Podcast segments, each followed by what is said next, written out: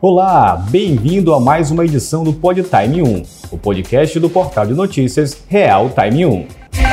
O governo federal anunciou nesta terça-feira que o auxílio emergencial será prorrogado em mais quatro parcelas, só que desta vez no valor de 300 reais. O benefício que começou a ser pago em abril é destinado aos trabalhadores informais, microempreendedores individuais, autônomos e desempregados como forma de dar proteção emergencial durante a crise causada pela pandemia da Covid-19.